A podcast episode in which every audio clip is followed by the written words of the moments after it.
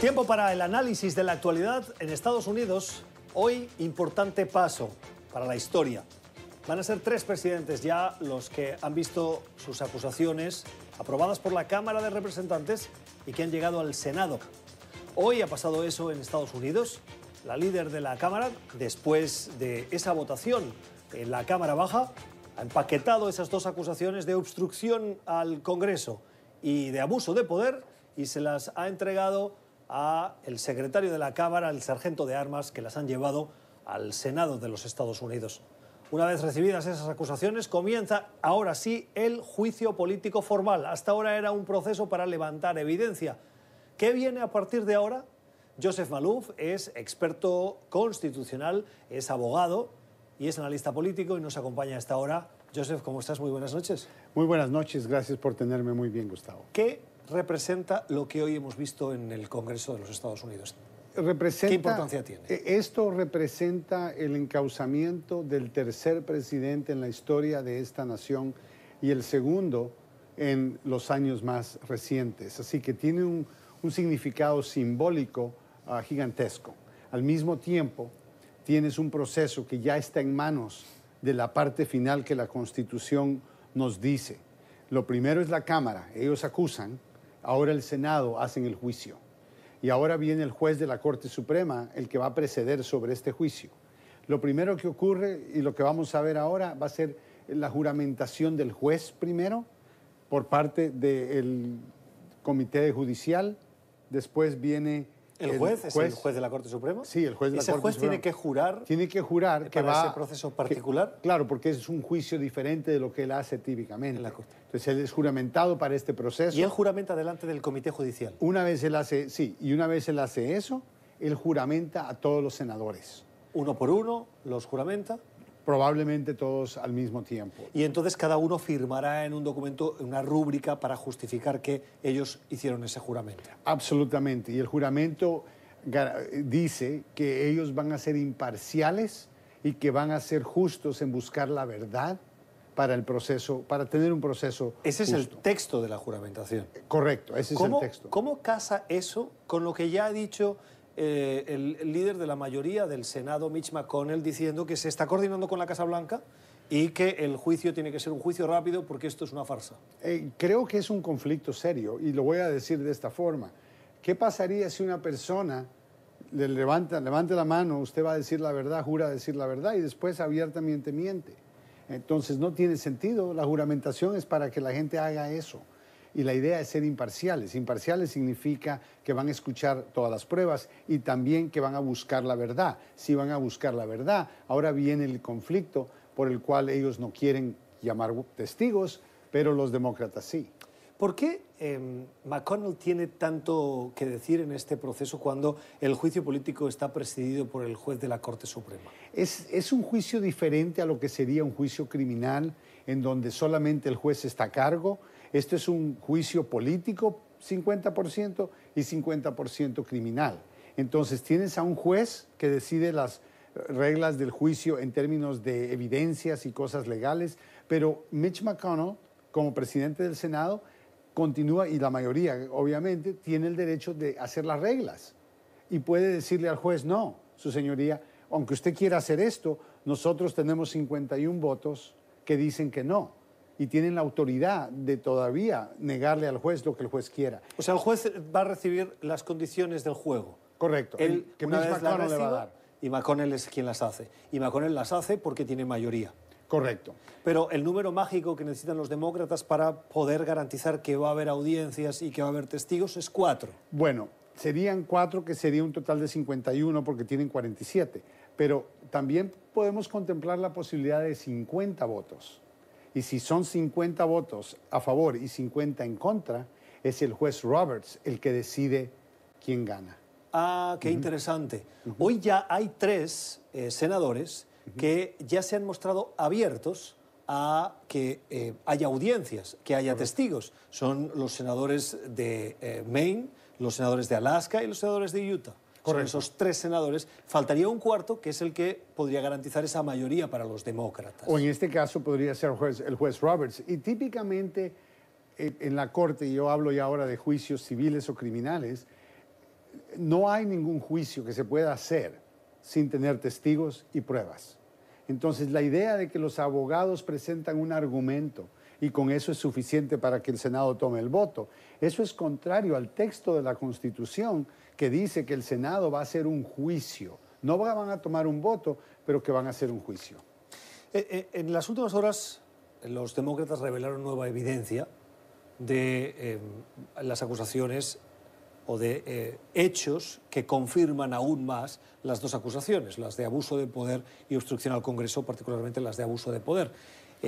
Correos electrónicos, mensajes de texto, una carta de Giuliani que actuaba como abogado personal del presidente metiéndose en cuestiones de seguridad nacional.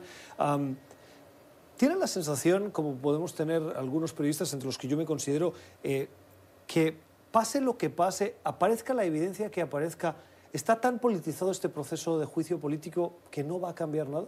Sí, desgraciadamente esa es la manera en que estamos viendo que los miembros del Senado republicanos están comportándose.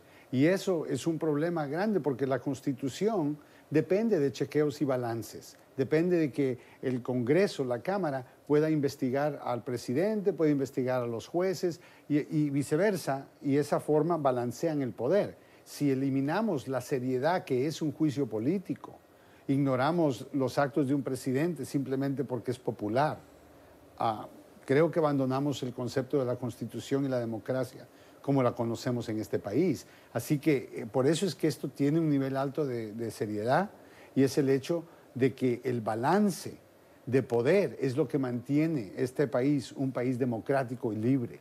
Eh, y lo menciono porque hoy también escuchamos de que Rusia eh, ya están buscando cambiar el gobierno para tratar de terminar en una dictadura. Así que sabemos que el presidente Trump tiene tendencias Ah, de esa índole y consecuentemente todos están prestando mucha atención a lo que el presidente ha hecho y lo que sigue haciendo. Y espero que estas pruebas que estamos viendo sean presentadas. Y si no son presentadas, Mitch McConnell va a tomar el gran riesgo de esencialmente hacer un juicio que es falso, un juicio sin mérito, sin deseo de hacerlo, que el pueblo va a ver, que va a saber que el presidente ganó porque Mitch McConnell le ayudó y no porque de verdad era inocente. ¿A quién, a quién beneficiaría más eso? Y lo digo porque em, históricamente quien ha impulsado un proceso de juicio político contra el presidente de los Estados Unidos le ha acabado pasando factura en las siguientes elecciones. El caso más reciente es, como decíamos, el de Bill Clinton.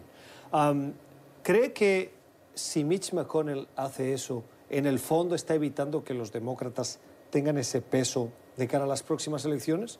Claro, yo creo que él, puede, Mitch McConnell necesita dar una apariencia de que el juicio es justo, porque 71% del país quieren ver testigos, quieren ver pruebas en un juicio. Yo creo que si él no hace eso, él toma el riesgo de que muchas personas van a decir, bueno, yo voy a cuestionar lo legítimo que fue este proceso. Y si eso no es legítimo, ¿qué otras cosas están haciendo que no son legítimas? Así que credibilidad la perdería y al mismo tiempo yo creo que si se hace un juicio completo con John Bolton, con testigos, con pruebas, con todas estas personas, que aunque el presidente no sea convicto, porque necesitan 67 votos de 100 y solamente hay 47 demócratas, faltarían 20 republicanos para condenarlo y removerlo de oficio. Y si eso no ocurre, muchos piensan, ¿para qué están haciendo esto? Es que todo este proceso, esto no se trata del destino, se trata del viaje. Se trata de ver el juicio, ver los testigos y escuchar qué fue lo que hizo este presidente. ¿La votación es secreta? No. Muchos dicen que si la votación fuera secreta, que el presidente, que hubieran 30 republicanos votando para condenar y remover al presidente. Pero no, no es secreta. ¿Y usted qué cree? ¿Eso sería así? Podría ser. O sea, hay senadores que lo han dicho, que saben que han hablado con personas es difícil saber si es cierto, pero creo que hay un nivel alto de temor de que este presidente, si tú lo, lo cruzas o no haces lo que él dice, que no vas a poder ser reelegido. Y ese tipo de temor ha causado que muchos senadores le tengan miedo. McConnell ha dicho que eh, no tiene intención de comenzar ese juicio hasta el próximo martes, seguramente como muy pronto. Correcto. ¿Qué pasa a partir del martes? ¿La toma de posesión o la juramentación? ¿Y a partir de ahí? Argumentos iniciales es lo primero que comienzan a hacerse. Y en este caso va a ser similar al caso de Bill Clinton, en donde todavía no se ha hablado de testigos, pero lo que van a hacer es hacer una presentación, un argumento inicial. Y yo le, le diría a la gente, un argumento inicial es contar la historia. La razón por la cual yo estoy aquí es porque tal día esto fue lo que ocurrió, la ley dice esto y esto es una violación de la ley por esta razón. Y estas son las pruebas que comprueban que esto ocurrió. Una vez esa presentación la hace la Cámara, que tienen el 50% del tiempo, lo hace también el presidente, sus defensores. Después de eso va a haber una votación para ver si van a nombrar testigos para que lleguen a testificar. Y es ahí donde los cuatro votos o tres más lo que pudiese decidir el eh, juez de la Corte Suprema eh, se convierten en fundamental. Absolutamente. Yo creo que tienen que poner lo que le llamamos la fundación. O sea, la fundación es la base por la cual tú crees que esos testigos son importantes y relevantes. Entonces tienes que llenar de información, toda la presentación tiene que estar llena de información, menos lo que hace falta de este testigo. Y mencionar, este testigo escuchó tal cosa del presidente. Por ejemplo, John Bolton se supone que habló con el presidente y específicamente le dijo que, que, que soltara la ayuda para Ucrania, que él no podía suspenderla, que debería de hacerlo y le dijo que no, que no lo iba a hacer. Y John Bolton, ya sabiendo que el presidente sabía esto, eh, sería un testigo directo de que el presidente fue el que suspendió la ayuda, aunque ya sabemos que eso es lo que ocurrió, pero tener estos testigos directos son, son para el país más que, más que para los senadores. Yo creo que el Senado, aunque llamen a todos los testigos posibles, van a votar para exonerar o para no condenar al presidente. O sea, están, eh, la votación está preconcebida. Yo creo que a este nivel, muy... Tuviera que haber algo bien sorprendente, Gustavo, porque hay mucha... Hay mucho descontento, hay mucha ah, controversia en Washington ahora. Y yo creo que este tipo de, de, caso no ayuda necesariamente a unir a, a, los partidos. Lo contrario, causa que mucha gente se vaya para su propio campo y peleen. Pero eh, la presentación y la manera en que el país va a observar estos testigos y estas pruebas le va a dar el derecho, tal vez no al Senado, pero al votante en noviembre, de decidir si Donald Trump debería de continuar como presidente de Estados Unidos. O sea, en el fondo es eh, una parte de la campaña electoral. Yo creo, eso es un análisis político. Yo creo que, ¿me entiendes? Es una forma donde, no le voy a hablar mal del presidente Trump, pero a propósito, Hoy llegó un testigo que trabajaba para él y dijo cosas terribles de este presidente. Usted quiere votar por esta persona. O sea, no tienes que ser tan directo, pero se lo puedes presentar al país y la gente va a decidir qué hacer. ¿Por qué el presidente dice que eh, esto es una farsa, pero al mismo tiempo envía a sus abogados? Bueno, porque él sabe que él, basado en su abogado Cohen, eh, Ray Cohen, que lo representó hace muchos años, un hombre que representaba la mafia y siempre decía todo hay que negarlo todo, hay que negarlo todo él no va a admitir nada negativo, nada contrario. Sabemos que está preocupado porque está mandando tweets. Y cuando él manda tweets es porque algo le preocupa. El indicador del Twitter del presidente. Es, le encanta. Y cuando lo está mandando, sé que le importa y le preocupa. Le preocupa que Adam Schiff haya sido elegido uno de los fiscales, porque él lo identifica como su enemigo número uno. Adam Schiff es muy eficaz como abogado y como fiscal. Y eso es la verdad lo que le preocupa al presidente. Ah, el presidente si, si, hubieran la mayoría de personas que son inocentes, si tienen testigos de su inocencia, los llevan a corte, a las buenas o a las malas. Este presidente no quiere que nadie testifique. Y si estos testigos dirían cosas para exonerarlo, ¿por qué te preguntas tú, el presidente no quiere verlos? Hay, un aspecto que el otro día conversaba con, con un amigo, periodista también, eh, y ninguno de los dos teníamos el conocimiento necesario. El privilegio ejecutivo del presidente es ese privilegio al que él puede apelar para prohibir que alguien vaya a testificar en el Congreso. ¿Por qué en un juicio político en el que el sujeto de ese juicio es él, el presidente puede utilizar ese privilegio para torpedear el juicio que lo está juzgando a él? ¿No parece una contradicción o una manera de que legalmente el presidente acabe afectando el juicio que le podía poner en la picota? Ese es un buen punto y te voy a explicar lo que las reglas legales dicen. Lo que la regla dice que el presidente tiene derecho de conversar y recibir consejos de sus consejeros y estar tranquilo de que nadie va a, preguntarle a su consejero qué fue lo que dijo. Ese privilegio ejecutivo es para que el presidente y sus consejeros puedan tomar decisiones que pueden ser muy importantes para la seguridad del país. La excepción, porque todas las reglas en ley tienen una excepción. Y la excepción en este caso es cuando el tema que están hablando envuelve un crimen. Envuelve algo que no es para la seguridad de la nación. Y eso está reglamentado. Exacto. ¿Dónde está reglamentado eso? En, en, los casos y la ley federal. Entonces, el juez, en este caso, esa es la diferencia tan grande. Ese es el papel del juez, es decir, un momento. Usted le puede preguntar, por ejemplo, si una persona llega y dice, tengo privilegio, el presidente me pide que no hable de nada, le van a preguntar cuál es su nombre. Él tiene que responder cuál es su nombre. Le van a preguntar dónde vive, él tiene que responder dónde vive. No todas las conversaciones son privilegiadas y no todas las preguntas él puede rehusarse a contestar. Si hay una pregunta que tiene que ver con la seguridad nacional y que no tiene nada que ver con ningún fraude ni ningún crimen, el juez Roberts no va a permitir que esa pregunta se haga.